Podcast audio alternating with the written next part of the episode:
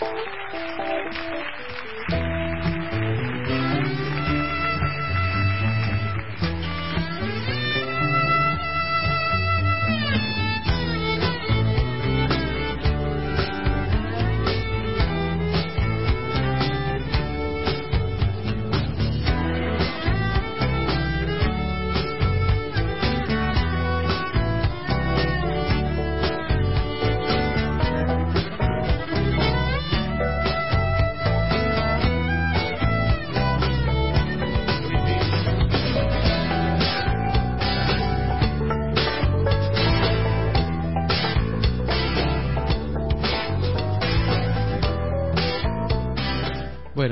Esperamos a Nicolás García Mayor, que me dijo, dame unos minutos que termine unas cosas y, y ya estoy.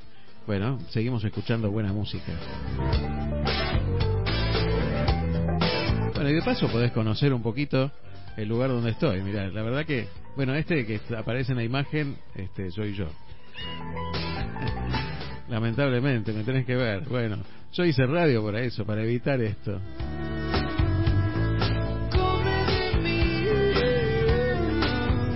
Tratar de taparnos con el micrófono.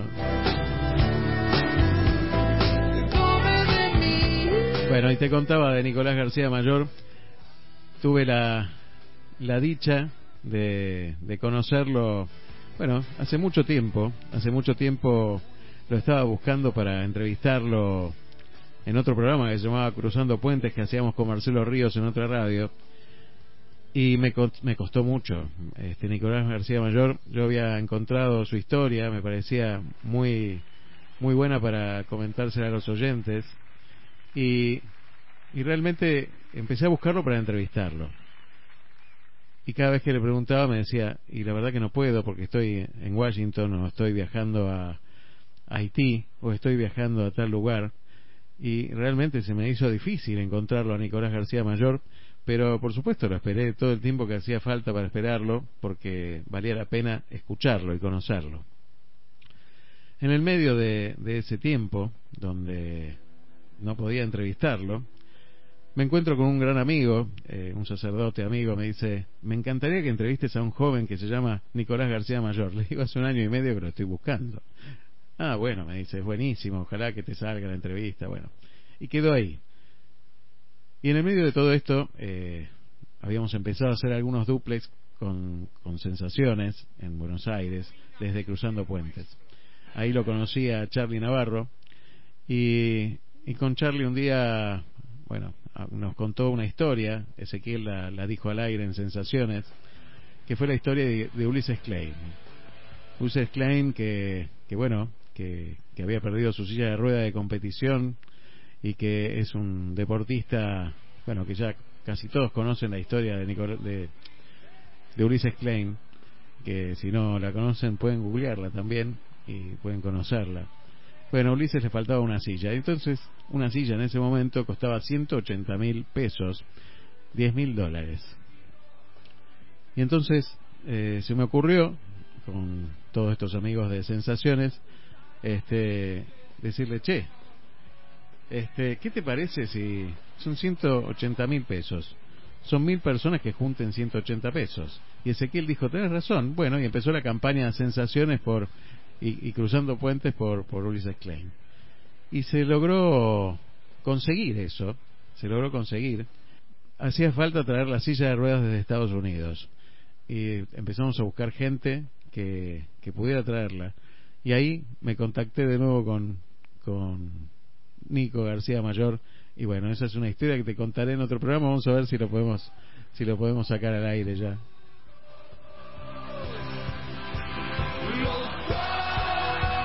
Además está decir que el que trajo la silla de ruedas fue Nicolás García Mayor.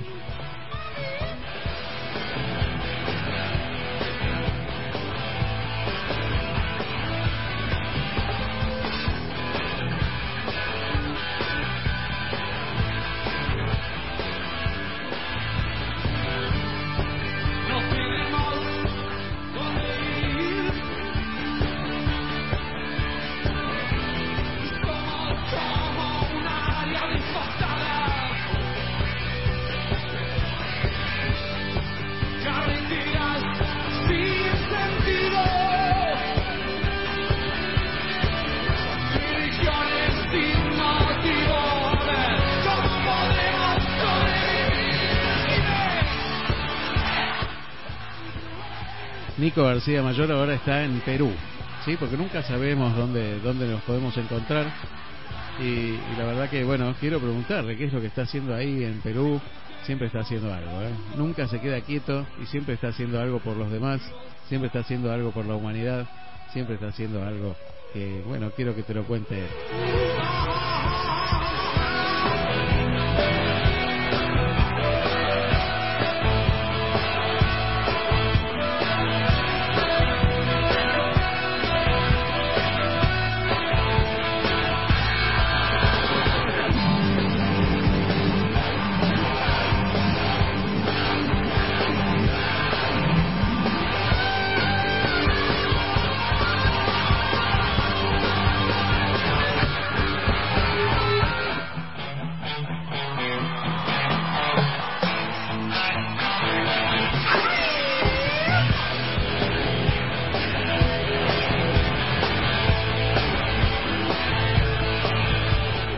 temprano allá. Le agradezco que se haya levantado tan temprano para atenderme. Nico, buenos días, ¿cómo estás?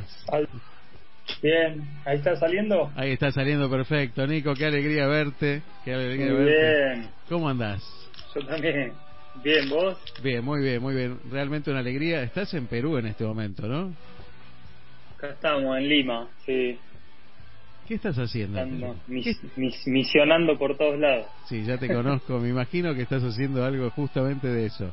¿Qué estás haciendo en Perú? Contame un poco. No puedo contar nada. Ah, no podés. Es, una, misión secreta. No cuentes nada, no cuentes nada entonces. Pero bueno. Nada, sí, estoy, estoy armando, eh, arrancando acá parte de la producción de, de los módulos de CIMAX y estamos arrancando la producción acá para, para Latinoamérica. Qué bueno, qué buena noticia, qué buena así que, así que bueno, con muchas cosas, con muchos desafíos y, y bueno, en el medio de un momento difícil también, viste, con todos los protocolos, trabajar con, en una fábrica con, con todo lo que esto significa, es, bastante complicado. Sin embargo, momento raro para sin embargo, en estos tiempos, Nico, en estos tiempos difíciles, vos encontrás un camino. Siempre. Bueno, yo, yo creo que son los momentos que, mejor me llevo. eh, cuando es un momento fácil no, no, me, no me cae bien a mi vida. Eh, parece ilógico, pero sí, bueno, son tal vez formas de, de vivir, ¿no? De saber cuando estamos a veces en una situación complicada, ahí donde tenemos que poner todo de uno y donde sale, generalmente podemos aprovecharlo para que salga lo mejor, ¿no? Y, y en esto, no sé, es lo que he tratado siempre, ¿no? Decir, bueno, hay un momento difícil, eh, ahí está un desafío para hacer mejor, para encontrar un mejor camino, para encontrar una oportunidad. Así que, bien, metiéndole. Vos sabés que, que cuando te, presentaba, eh, yo decía, ¿qué voy a decir? ¿Es un diseñador industrial? ¿Qué voy a decir? Es, un fundador de fundaciones como Fundación AR, como la Fundación de Haití con el, con el Fray Eli. Este, Nicolás es eso, pero es, es mucho más que eso. Es, es una gran persona. Y creo que eso es la, la gran definición de, de Nico García Mayor. Para mí, este, una gran persona y, para mucha gente también. Mira, yo ayer justo venía corriendo y salgo bastante a correr por acá para balancear el sistema y venía pensando porque el año pasado me hicieron ahí como una especie de tributo en, en Colombia, me entregaron un premio, que es uno de los premios más importantes que da la academia al tema de, de profesionales del diseño. Y bueno, me hicieron todo un homenaje en la universidad. Y viste, bueno, el diseñador industrial. Y yo digo, bueno, cuando subí ahí que recibí, me hicieron un video, habló mi familia, amigos, me hicieron llorar como loco. Yo, yo qué sé, el diseñador industrial. Digo, digan, Nico está, está fenómeno, no necesito más, viste.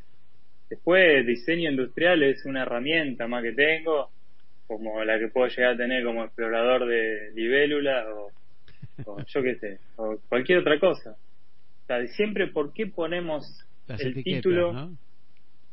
claro, el doctor tal, el ingeniero tal, el diseñador tal, pero cuando, nunca decís el panadero tal o el basurero o el, o el barrendero tal, es Juan el barrendero, Néstor el panadero. Generalmente, fíjate que las profesiones más simples le ponen generalmente después del nombre, ¿no? Sí, tenés razón. Qué estupidez. Yo me, me, me a pensar estas tonterías, ¿no? Mientras corro. Pero, pero digo, ¿por qué, viste, hemos puesto las profesiones adelante del ser? Cuando vos realmente no sos, no sos tal profesional, vos sos primero un ser humano. Como primero sos el nombre y después sos panadero. ¿No? Primero sos ese ser humano y después sos un ingeniero, un arquitecto, un doctor, pero todos se han puesto por ahí, mucha gente se ha puesto el título adelante, se han comido la profesión y se perdieron ser, ser seres humanos, ¿no? y ahí es donde se nos pierde la humanidad. Hemos perdido las cosas básicas de la humanidad y ahí estamos, viste, peleándonos con las cosas más estúpidas y simples donde debería ser todo un poquito más simple, ¿no? Deberían ser más simples las cosas, ¿no? Vos, vos fuiste descubriendo eso a lo largo de toda tu vida, ¿no, Nico? Fuiste descubriendo que las cosas son más simples. Bueno, yo no fui, yo sí, yo sigo, sigo descubriendo. O sea, te das cuenta que salgo a correr y me pongo a pensar en estas cosas. Fantástico. Me encanta que pienses en eso. Me encanta, me encanta. Me encanta compartir también esa, esos paisajes que, que publicás habitualmente en esas salidas tuyas de matinales y amaneceres. Fantásticos, ¿no? Sí, y le meto, le meto, para mí la naturaleza es el regalo más obvio que tenemos y de, la existencia, de la creación y, y, el agradecimiento que tenés que levantarte todos los días, ¿no? Mirando la belleza que tenemos. Ahí recién escuchaba un pájaro cantar en el fondo donde está vos, que muchas veces, viste, a veces grabás un video o algo y ni te diste cuenta que había un pájaro cantando. Después cuando escuchás el video, pasás el audio a alguien, uh, había pájaros cantando, me encanta, Me encanta, claro. O sea, el, el, el audio, el video logró captar algo que vos ya lo das por hecho. O sea, ya que haya pájaros cantando, que haya, no sé, un montón de cosas que, bueno, a veces no, no tienen ruido, una flor creciendo, explorando los rayos del sol, se nos pasa. Y esto parece que es, más del campo de un loco, de, un, de una persona que está fuera del contexto, cuando debería ser lo más normal del mundo, ¿no? Cuando vos empezás a ver todas estas bendiciones simples, gratuitas, que, tenemos del primer día que, nacimos, y la vida sería muy distinta, ¿no? No estaríamos preocupados por tantas estupideces. La, la vida diaria nos llena de, de, de cosas y vamos descartando eso que vos decías. A nosotros nos pasa, yo estoy al lado del mar y nos acostumbramos al sonido del mar y no lo escuchamos. Mm. Entonces yo me esfuerzo por escucharlo. Me esfuerzo cada día por escucharlo porque realmente es un regalo maravilloso que tenemos y de hecho fue el motivo por el que vine a vivir acá. eh, entonces, este, no son las cuentas bancarias y los, los pagos que tengo que hacer y las intimaciones que tengo que responder. Bueno, eso es también. También, pero pero si lo, lo dibujás y lo acompañás con, con lo que te regala Dios todos los días o, o como lo quieras llamar, eh, realmente está ahí y es gratis, ¿no? Claro, ¿y cuánto le dedicas a, o sea, el tema es cuánto le dedicas a sobrevivir y cuánto le dedicas a vivir, ¿no? si, si tu cabeza está de que te levantas pensando en cómo pagar las cuentas, en cómo pagar esto, en cómo pagar esto, bueno, armaste la vida de una manera que te la hiciste complicada, ¿no? Entonces, tenés que, desarm tenés que desarmarla, armarla de vuelta de una manera que, que, que le dediques mucho más tiempo a vivir que a sobrevivir. Y y a veces tenés que vivir, para vivir bien tenés que vivir con, con lo justo, con lo necesario, y, y para vivir con lo justo y necesario, después de haber recorrido muchas partes y sectores pobres, eh, entre comillas, ¿no? Con, con poco acceso a ciertos bienes, te das cuenta que el ser humano puede sobrevivir en miles de diferentes condiciones, ¿no? Sí, Lo que generalmente no sobrevive es a su, a su, a su pensamiento, a la rigidez en las estructuras de, cómo deberíamos vivir y no cómo necesitamos vivir. Nos compramos software, viste, extranjero y lo, lo instalamos, se nos instalan en nuestra vida y vamos acarreando todos esos virus, yo lo voy a llamar virus más que software, y vivimos bastante, yo qué sé, todo, software de educación, software de religión, software de, de no sé, de todo, de, de, la sanata de la política, viste, que nos matamos por la ideología y todo, ¿qué me estás hablando?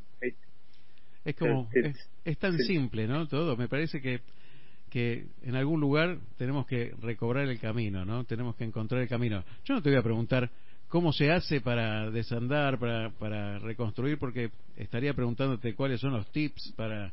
para y a mí la verdad que, que esas recetas, viste, a mí me, me pudren un poco, te voy a ser sincero, porque realmente cada uno tiene una experiencia personal de vida y, y la verdad que si fuera tan fácil de, de, de leerse algo o, o, copiar alguna cuestión, este, todos haríamos la misma y no nos pasaría nada. Es más, a mí me gustaría ser, qué sé yo, este, un jugador de tenis como Federer, ¿no? Pero evidentemente no me da.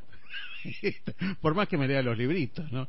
Eh, entonces, eh, pero sí está bueno el compartir las experiencias. Yo te escuchaba la otra vez con, con Samuel y, y hablabas un poco de, de, la fundación y de lo que se hace en la Fundación AR, que está buenísimo, lo que hace en Bahía Blanca eh, por la gente, sobre todo en estos tiempos donde tanta gente aumenta cada vez más la cantidad de gente que necesita ayuda.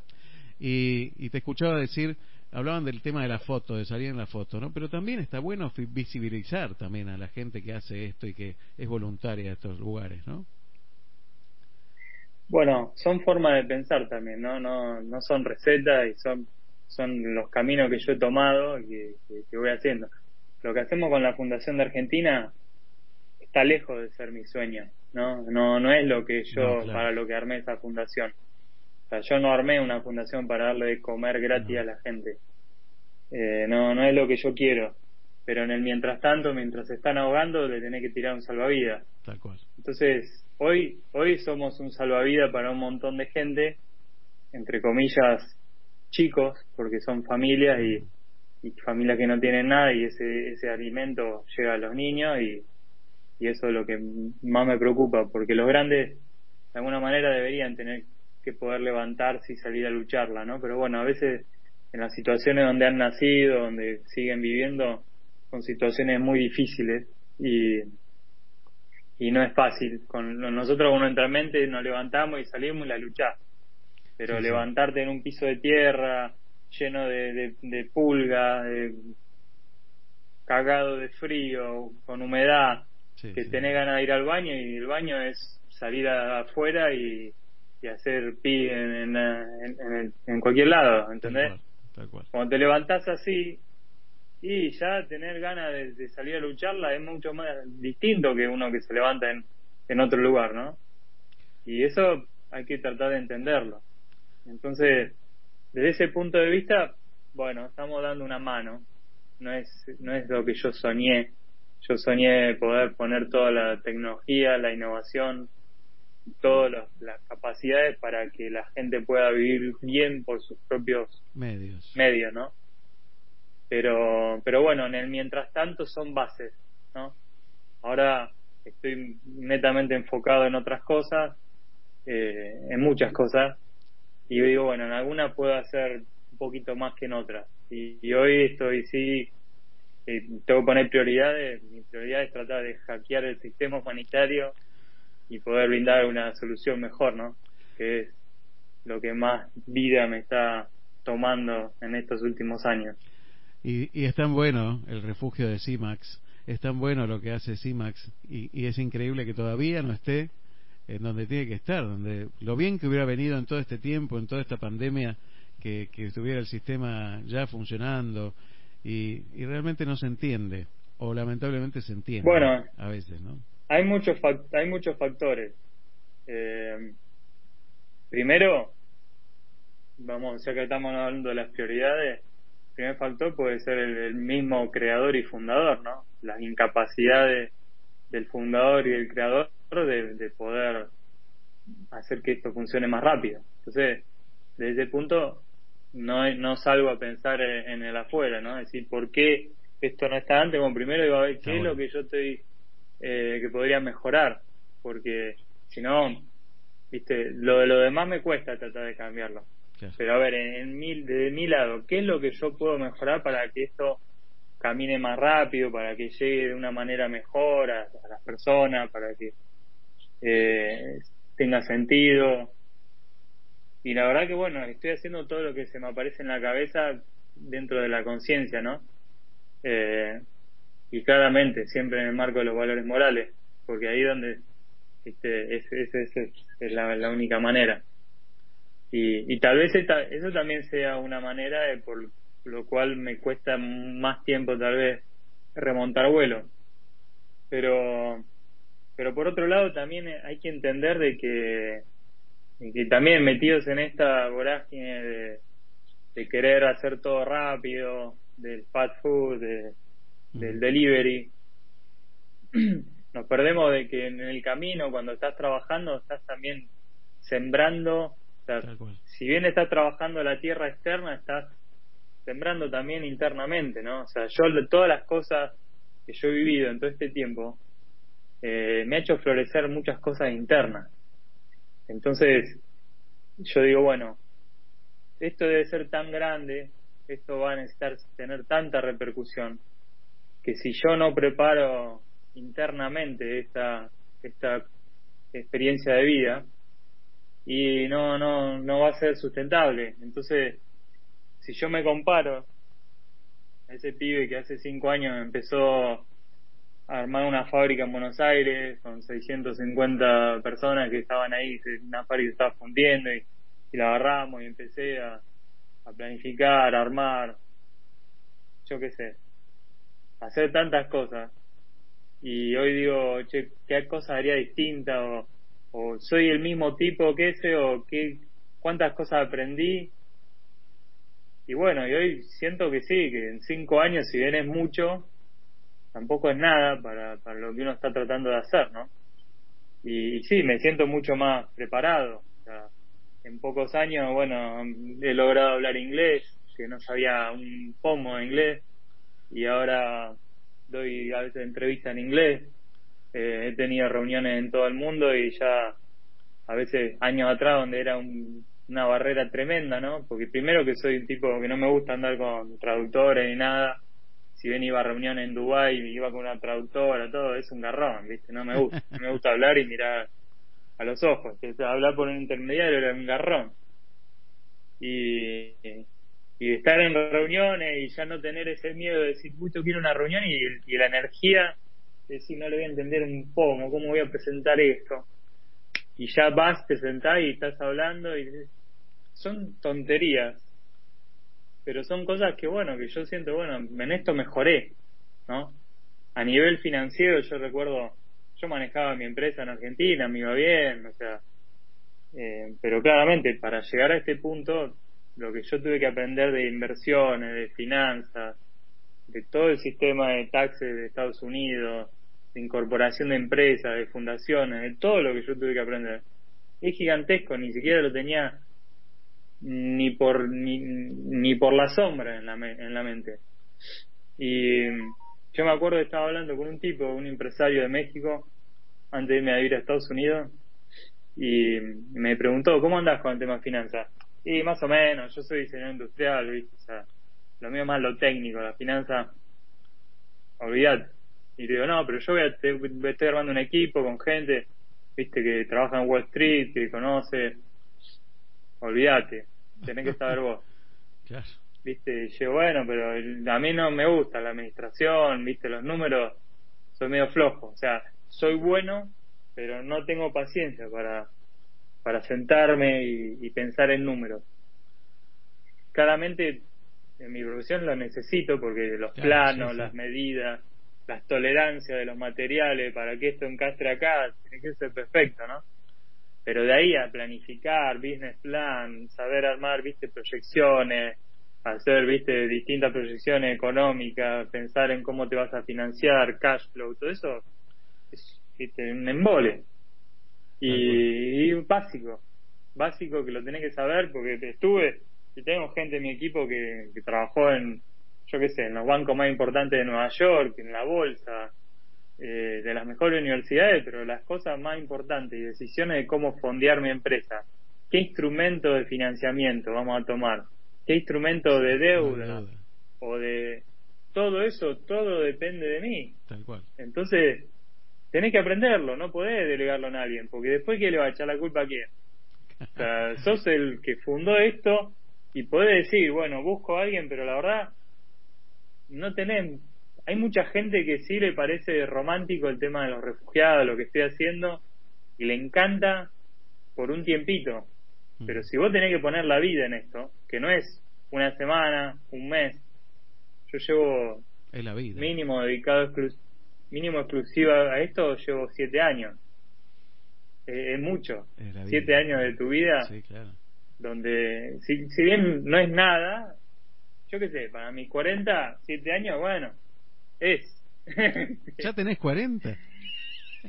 42 voy a cumplir Ya, ya sé. Ya, Cuare- ya sé, ya sé. 42 pará ¿sí? ¿sabe qué? Un pibe, un se pibe, me está escurriendo la pibe. vida con Sos un pibe, tenés, Sí, mira, yo, yo, ni, yo ni sé ni sé lunes, martes, sábado, yo vivo en otro en otro tiempo, en otro, con otro calendario, solamente lo uso para poder estar coordinado con la gente. Ahora, ¿es no, posible, es posible vivir, es- es- sería posible vivir sin sueños, Nico? Yo creo que no. Es que la vida es un sueño. Pero a veces La vida estamos, debe haber sido Claro. el sueño de, de- del creador, ¿no? A veces como que estamos metidos en una rutina que, viste, nos acostumbramos a, a levantarnos un horario. Bueno, ahora estamos más desacostumbrados. La verdad que el virus este vino a sacudir unas cuantas cosas que está bueno que venga a sacudirlas de vez en cuando, ¿no? Pero, pero digo, estábamos como acostumbrados a, a tratarnos mal, a, a, a que el otro no tiene razón nunca.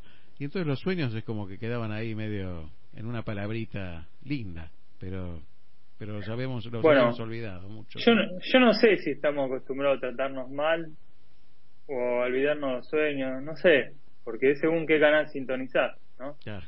O sea, yo, sí, claro, hay cosas malas, hay gente que se trata mal, pero, viste, no, no sé, yo creo que solamente es una cuestión de inconsciencia, ¿no? De, de, de estar corriendo sin, sin conciencia. Y si vos salís a correr y salís a correr con los ojos cerrados, te tropezás por todos lados, te la ponés. Entonces, a la vida tenés que salir con, salirle con todos los sentidos y con todos esos sentidos encima después activar el sexto sentido, el séptimo, el octavo, todo. Porque, porque es, es una cosa hermosa, ¿no? Yo, yo qué sé, por ahí viste, ahora acá en Perú me dicen, tenés, tenés, tenés que hacer el ejercicio ese de, no sé cómo se llama esa droga que, que toman acá, el, un chahuasca, macahuasca, Ah, no sé cómo sí, se llama. Ah, chahuasca, no sé cómo Sí, sí, no tengo... que vas con un chamán y, ¿viste? y te fumás algo y te conoces los registros de tu pasada vida. Y yo, yo vivo drogado. O sea, para mí la vida me mantiene todo el día emborrachado y drogado porque vivo feliz, o sea, vivo alegre y agradecido. O sea, ¿Cómo voy a hacer algo para evadirme de, de esta realidad si me encanta? ¿Entendés? Sin embargo, claramente veo cosas que me duelen, a veces hay días que me levanto y, Claro. y son, son más duros que otros, pero enseguida trato de acomodar las cosas, ¿no? Es- o sea, te levantás todos los días, tenés aliento, bueno, ¿qué haces? Va y te lavas los dientes. Así como te lavas los dientes, como te pegas una ducha, como te acomodas el pelo, como haces otras cosas, acomodar un poco todo nuestro sistema y a ver cómo enganchamos, viste, las cosas que corresponden, debería ser también una tarea rutinaria, ¿no? No es seguida engancharte con todos los quilombos que tenés. Sino decir, bueno, a ver, bien, estoy respirando, mirar alrededor, si tenés a alguien cerca amado, agradecerlo, si vas, si llegás a ir a la y tenés algo para comer, ni te cuento, Eh, si llegás a tener una casa donde te podés pegar una ducha caliente, madre de Dios, si llegás a tener una silla y una mesa, ni te cuento, si te llegas a tener piso, no tenés que estar parado en la tierra, espectacular. Y empezás así y después andá a quejarte. Empezás a hacer un chequeo de todas esas Sí, cosas, Claro. así. Y bueno, y después vas a engancharte. Bueno, a ver, tengo que pagar la tarjeta, tengo que pagar el lease del auto, tengo que pagar. Bueno, yo qué sé, ahí vas solucionando temas. Y si te metiste hasta las manos, bueno, empezás a vender, empezás a achicar, empezás a hacer la vida más simple. ¿No? Es que nos metieron... Es fácil decirlo. No, pero... A ver, nos metieron necesidades que no tenemos. Estamos acostumbrados a tener necesidades que, que realmente no son necesidades. Eh, y nos hemos enganchado. Bueno, a cierta, a cierta, a cierta edad ya las cosas no te las meten. A cierta edad vos ya te, la, te agarrás. Claro. ya no sos el bebé que está. Ah, ya, siendo un bebé, ¿viste? A ver, no tengo una cuchara por acá. Tengo, mira, solamente tengo lápiz de colores, como un nene. esas son mis herramientas. Son poderosas herramientas. ¿Qué más tengo acá? Sí, papeles, mira, lapicito de colores. Espectacular.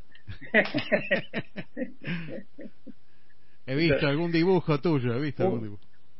Un nene, viste, a los bebés, vos le das de comer la, el avioncito, uh, le diste el avioncito. El nene no quiere comer más, ¡Fum! te tira la comida, el avioncito. Un bebé, no le podés dar de comer algo que no quiere. Y vos, semejante pelotante, te van a meter las cosas de afuera que no querés. Es así, yo te iba a decir, a partir de, los tres años. a partir de los tres años ya es responsabilidad tuya. y sí, yo te diría que eh, un poquito menos. A ver, es lo parece parece ridículo, pero si te pones a pensar es así. Sí, sí, claro. A veces uno trata tarda en entenderlo. tarda en entenderlo. Eh, Sobre todo los, los que tienen ah. dificultad de entender como yo. que lo entendía a los 50 años, ¿viste? Pero bueno, más vale tarde que nunca. Mirá, yo creo que la, la vida no se trata tanto de cuántos años vas a vivir, sino qué calidad de años has vivido, ¿no? Porque, yo qué sé, eh, mi hermano mayor vivió hasta los 36, pero fue un, fue un tipo que tuvo una buena calidad de vida porque él la eligió, porque tuvimos vida, una vida dura en muchas cosas, pero fue un tipo siempre agradecido, ¿viste? Y, al final al cabo, bueno, está bien, a mí me gustaría seguir compartiendo a mi hermano físicamente. A mí me está tocando bocina. ¿Escuchaste la bocina? sí, escuché, escuché. siempre, aparece, está, está atento como... Es un capo, es un capo. Siempre está. Sí, bueno, dependiendo de cómo viva la vida, ¿Te das cuenta o no? yo te cuento esto, te estoy contando algo que cualquier persona estaría triste porque pasó esto. Yo te estoy contando algo y mira, me cago de risa porque alguien toca de bocina. en ese instante. Entonces, ya, ya vivís, vivís conectado a otra realidad, ¿me entendés? Ya no estás todo el día en lo que te falta, sino que estás conectado con todo lo hermoso que te rodea, que tenés. Ya es como el, como el, como el tango este cambalache los semáforos te tiran tres luces eh, rojas, eh, viste, es, vivís otra vida. Ahora, ¿no? Ya, ya sé que estoy piantado, piantado Exactamente, ese, ese era el tango. ¿No ves que va la vida este, brillando por Callao? Era algo así. Bueno, se me fue la letra ahora. rodando, por, Callao, rodando por Callao, muy bueno. Ese, ese tango está espectacular. Es buenísimo, es buenísimo. Hoy vamos a terminar con un tango. A ver, Hoy vamos a terminar con un. Y me han mandar ese tangazo que está buenísimo. Es un tangazo. Yo creo que, que si viviéramos un poquito más así, yo en muchas cosas, bueno, esa, esa es la forma que yo le he encontrado a, a, esta vida, ¿no? Encontrar una forma de, vivir alegre, feliz, agradecido. Eh, me he puesto algunos títulos como para no estar tan mal visto ¿Viste? Entonces sos ingeniero, fuiste, pasaste a una universidad, bueno, no estás totalmente loco. Está bueno, dentro, de, dentro de 10 años, Nico, este, vas, vas a querer estar mal visto. Yo te doy el ejemplo. A mí me importa un bledo estar mal visto. Un día un intendente me dijo, eh, Aldo, ¿para qué haces radio? ¿Por qué haces radio? ¿Y por qué no voy a hacer radio si me apasiona hacer radio? ¿Por qué no voy a hacer radio? Este, no, pero si vos podrías trabajar acá, digo, ¿para qué? ¿Para qué? Sí, como la. Claro, y pero podrías tener un ingreso. ¿Y para qué lo quiero? ¿No? Entonces, eh, yo cuando hago un raconto de, de mi vida, Nico, este, la verdad que el secreto de mi éxito es el cúmulo de fracasos que tengo en toda mi vida. Y, estoy orgulloso de los fracasos que tuve, porque son intentos de cosas y de sueños que, intenté y que llevé a cabo, que no, que no salieron, muchísimo. Contame, contame, ahora te voy a entrevistar a vos, contame un fracaso. bueno. Tú, uno de tus últimos fracasos, si querés. Bueno, el fracaso, este, el último fracaso fue este, la Cámara de Comercio, qué sé yo, decir, este, yo quería una cosa para la Cámara de Comercio y, soñaba algo para la Cámara de Comercio y después el que siguió, el que vino después de mí, no hizo lo mismo y no, no nada que ver con lo que yo planteaba y, bueno, en algún punto lo sentí como un fracaso. Eh, te puedo contar, pero todos los días tengo un fracaso nuevo eh, desde, desde Ahora, ¿por qué, por qué, por qué Aldo en vez de tomarlo como un fracaso porque fracaso es como si, si tu matrimonio no va más. Te deseo lo mejor con tu matrimonio, de acá hasta el último respiro. Bueno, pero si tu matrimonio no va más, ¿vos vas a decir que es un fracaso o fue un éxito durante 30 años? Claro, bueno, por eso. Si, si, si el tema de la cámara no funciona, decir fue un fracaso, no. Tuviste un año, dos, cinco, lo que sea, bueno, eso fue el aporte que vos pudiste dar. Tal cual. Ahora, de ahí para adelante ¿eh? es el aporte que va a dar otro no siguen la línea que vos querías dar. Pero el tema, a mí, yo, mira, yo armé en, mi ciudad, eh, ¿cómo se llama? La, la la cámara, el departamento de jóvenes industriales. Claro. Yo tenía 25, 26 años. Ya, ya me iba bien ahí en mi ciudad. Yo había ya armado una empresa y estaba siendo proveedor de, de empresas grandes como Dow Chemical, Cargill, Petrobras eh, empresa muy grande y era proveedor y me iba bien. Eh, cuando muchas empresas siempre era la idea cómo llegás a ser proveedor de esta grande industria, ¿no? del puerto, de la ciudad. Tal cual. Eh, y para mí nada, eran mis, eran mis únicos clientes, ¿no? Yo ya había entrado en ese mundo a prestarle servicios. Bueno, empecé a armar eh, la cámara, empecé a ir a una reunión de la industrial, eran tres, cuatro, viste, nos juntábamos a hacer desayuno, siempre la misma tontería se hablaban, ¿viste? Empezamos a mover, a mover, a mover, armamos una marca, armamos un Facebook, armamos gente, y pasamos de 4 a 30, ¿viste? Bueno, fui el presidente eh, y andaba para todos lados, hacía asado, ¿viste? Iba, compraba la carne, invitaba a 30, 40 personas, de las 30, 40, 5 pagaban algo para el asado, siempre terminaba agarpando yo el Morphy de los 40, viste, encima haciendo el asado y cosas, a fondo. Y, esto, y después me iba a la CETIMA a Buenos Aires a tratar de ver qué tipo de, ayuda puede haber para los emprendedores, a llevar ideas para armar una ley de emprendedores con el Ministerio de Educación. Ni te la cuento todas las cosas que yo hice, poniendo mi guita, yendo a Buenos Aires a hoteles, nafta, vuelos.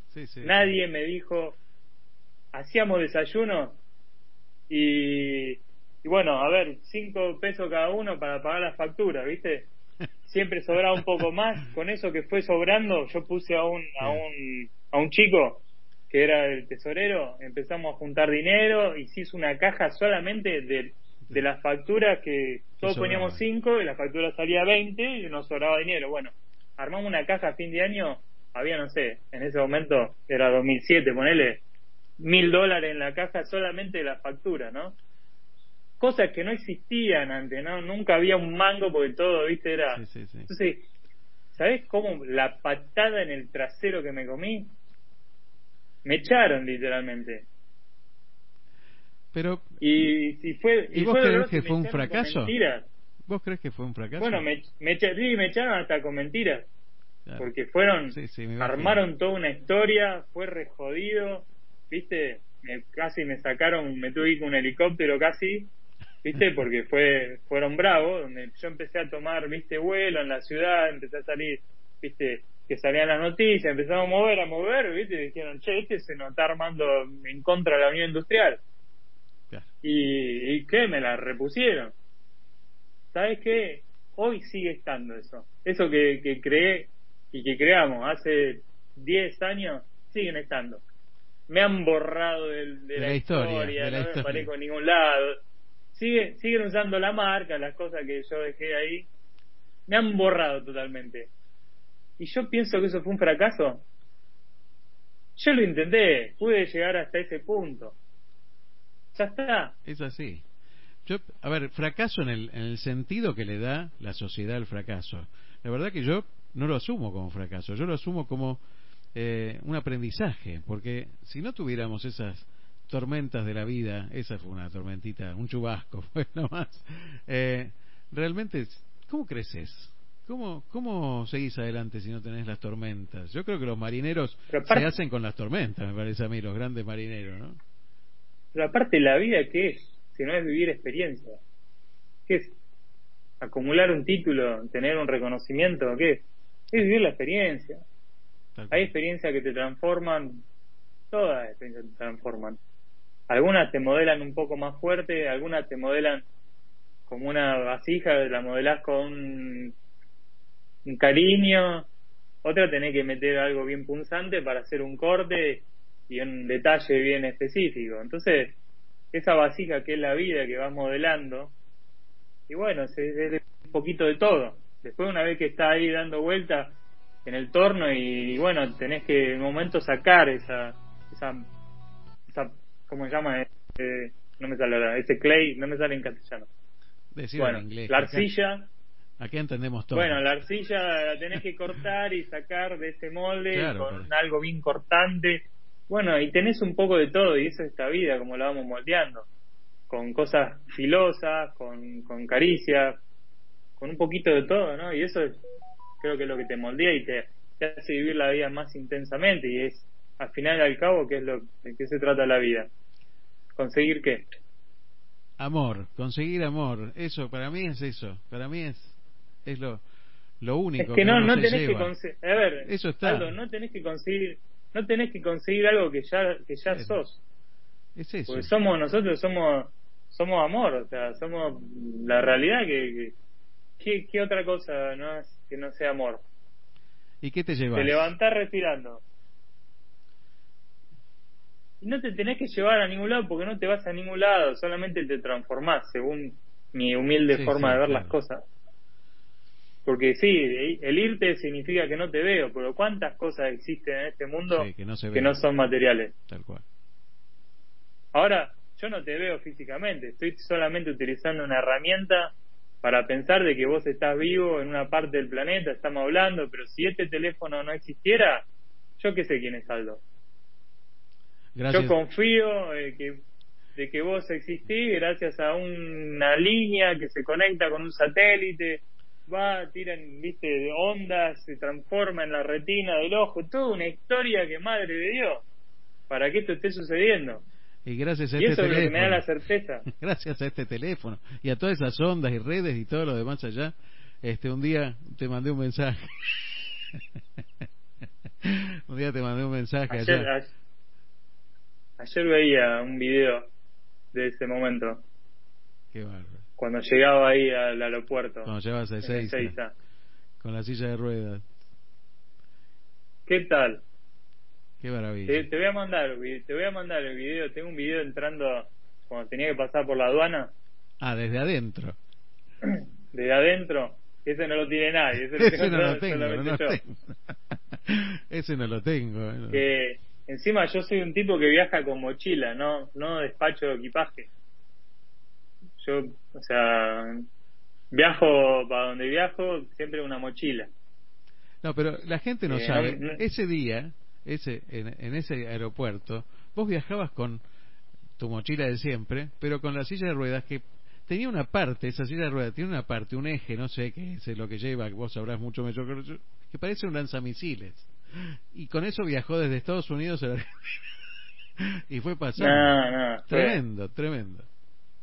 Sí, que por eso no me gusta llevar nada. Imagínate llevar semejante aparatejo de caño, todo, parecía el aeropuerto de Reagan, con eso se me vinieron todos los policías, viste, que iba a ser un atentado. Tremendo. Que la pasé, pero unos nervios, viste, porque sí, me estoy metiendo en unos quilombos. Después pasarlo por la aduana, viste, pasarlo por la aduana y dije, listo, acá, ¿qué, cómo, viste, qué es esto? Está un cañerío ahí que ni siquiera es un producto que lo compras en, ¿viste? En, ningún negocio, fue hecho armado a medida, ¿viste? O sea, es bastante complicado explicar. Bueno, lo mejor es que Ulises hoy esté entrenando y que siga entrenando, ¿no? Que es un milagro. Este, y un ejemplo de vida también.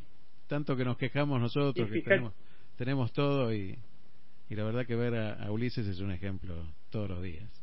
Y bueno, fíjate que, que de alguna manera esas cosas que es el deporte, el entrenarse, el, hacer algo, eh, es un poco de todo, ¿no? Es, es un poco de salud mental, de salud física, de, de, encontrarle un propósito a la vida y de, darnos la posibilidad también a los demás a decir, a ver, ¿cómo puedo dar una mano en ese sueño, en ese propósito que tiene alguien, ¿no? Y al final termina siendo una perla, una joya para nuestra vida, porque la verdad que a mí, si bien ni te cuento, porque para mí fue todo el, backstage de toda esa de toda esa bicicleta, solamente la conozco yo. en, lo que pasó en Estados Unidos para poder lograrla, ¿no? Sí, claro. Y lo que recorriste. Que me fui desde, desde Washington con mi auto hasta, Tampa, 13 horas manejando, eh, no me entraba la bicicleta en el auto, tuve que mandar después un envío, me fui, me volví a Washington 13 y 14 horas, los problemas que tuve, porque yo qué sé, yo tengo el, el, el, el, pass de, de los tolls, ¿cómo se llaman? De las barreras. De los peajes, sí. De los peajes, y, y solamente funciona en cierta parte de Estados Unidos, en esa parte, en Florida no, cuando volví me llegaron multa, pero por todos lados. Bueno, ya vamos a hacer una vaquita, los de sensación. Me, salió, el tiro me salió, pero malísimo.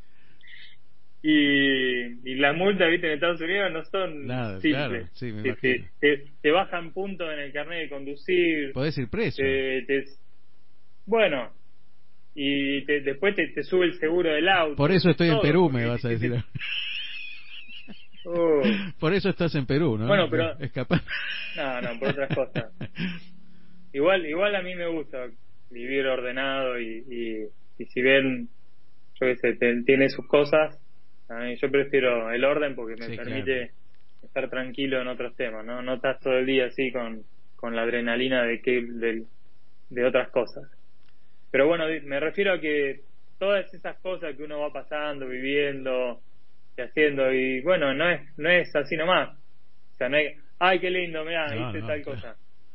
No, tenés un montón de cosas que te enfrentás cuando decidís dar una mano a alguien, cuando te comprometés y viste y decís, bueno, ya ni me trato de hacer y no, te tenés que comprometer, viste y, y bueno, y busqué, le busqué, le buscamos la vuelta para cómo la exportamos, llamando a, Casco Blanco, busqué desde la Cancillería cómo podemos exportarla, viste, se llamó una candidata concejal, otro, otra fundación, todo, y un poquito y se lavaban la mano, un poquito y donde se complicaba, se lavaban la mano. Terminé cargándome la mochila, viste, vamos, y, yendo a llevarlo también, viste. Doy fe, doy fe, Y decís, loco, tan difícil, ¿eh?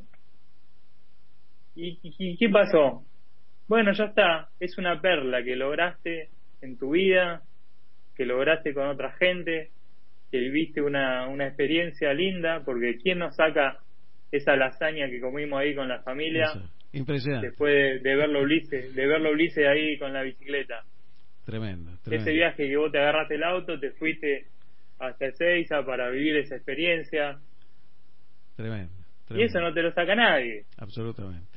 Mira, ayer hablábamos en una clase de, bueno, la, clase que doy en, la Facultad de Medicina en Mar del Plata, y la clase la dio una médica, una médica que es voluntaria en Hospice, un lugar donde se atienden enfermos terminales, ¿no?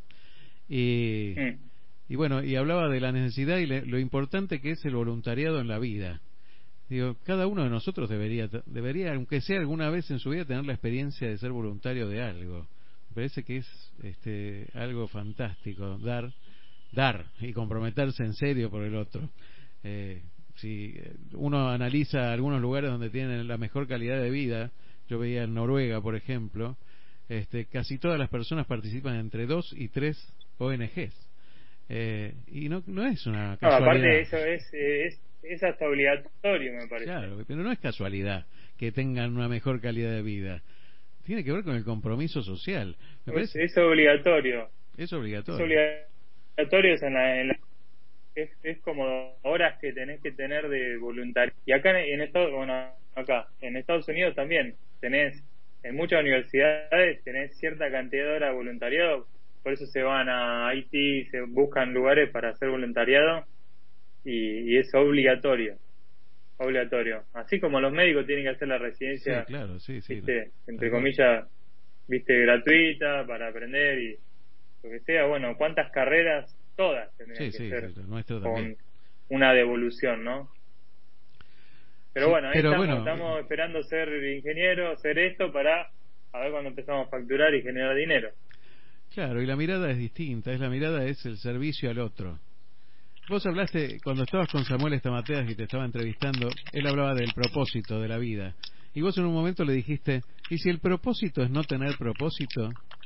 Y la verdad que si uno la piensa este, fríamente la, o, con tiempo esa, esa frase, ¿y si por ahí somos parte de un propósito mayor? ¿Y si por ahí somos ese entretejido de un propósito mayor que tenemos que cumplir esto que vinimos a hacer? Porque cada uno de nosotros este, es muy importante y único e indispensable en este mundo. Y entonces entender que el que está delante mío, el que está enfrente mío también es único e indispensable, me hace entender y me hace tratar de comprender en la necesidad de que yo tengo que echarle una mano a ese otro para que logre también lo que, lo que vino a hacer acá. ¿no? Este, me parece que, que el mensaje tuyo, ese de nos surge la, la, proximidad. pero andate a las bases, andate a un.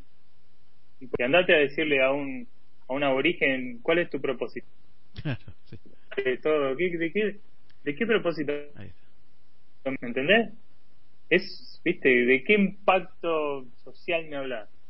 Solamente disfrutar, levantar y vivir feliz, yo qué sé, qué tanto quilombo, estamos todos encontrar tu propósito, encontrar tu ¿qué propósito, viejo? Sé feliz, viejo. Yo hago esto no porque es mi propósito, yo hago qué suerte tuviste que encontraste tu propósito, ¿qué propósito? Nada, yo soy feliz así. Claramente, me hace feliz dar, la posibilidad de que alguien esté mejor, ¿no? Pero tampoco lo hago cuando veo la oportunidad de, que alguien esté mejor, eso es, una oportunidad para... se va a cortar en, en, en breves minutos, se, se nos va a cortar y yo quiero agradecerte esta comunicación. Me encantaría tenerla, mira, hoy cumplimos 50 programas, cada 50 programas me encantaría tener otra, por lo menos una vez al año tener esta charla con vos o encontrarnos en algún lugar. Este, pero la verdad yo este, quiero agradecer algo que es fantástico y es que me siento tu amigo. Y, la verdad para mí es un honor tener un amigo como vos y, realmente esas son las, las riquezas y las ganancias y los éxitos que yo quiero en mi vida, son eso, el amor y la amistad que tengo con, con tanta gente como vos, que soy un agradecido, porque yo no soy nada más que esto que soy. Y no somos pocos eso ya es ser mucho, ¿no? Ser, ser humano es algo grandioso. Decimos, bueno, somos humanos. Fíjate lo que es cualquiera de los sistemas que tenemos en nuestro organismo. Mm. Es maravilloso. Maravilloso. Así que no, no nos debería quedar otra que ser agradecidos. Te agradezco que tengan una, una buena jornada, un buen fin de semana. Eh, siempre una alegría hablar con vos. Y bueno, cuídate, saludo a la familia y Gracias. Sabes que te quiero mucho. Ay, las tardecitas de Buenos Aires tienen ese, ¿cómo te diría? A ver, ese qué sé yo, viste. Salís de tu casa por arenales, lo de siempre, en la calle y en vos. Cuando de repente, de atrás de aquel árbol, me aparezco yo.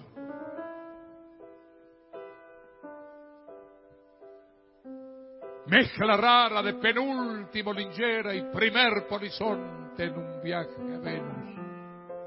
Medio melón en la cabeza, las rayas de la camisa pintadas en la piel, dos mediasuelas clavadas en los pies y una banderita de taxi libre levantada en cada mano. Te reís,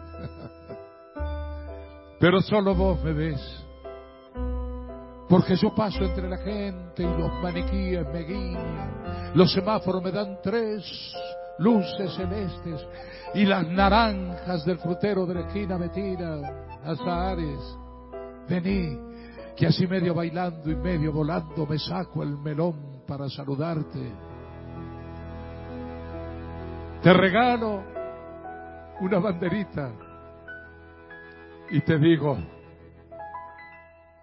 ya sé que estoy piantado piantado, piantado, no ves que va la luna rodando por callar, que un corso de astronautas y niños con un vals me baila alrededor. Vení, bailar, volar.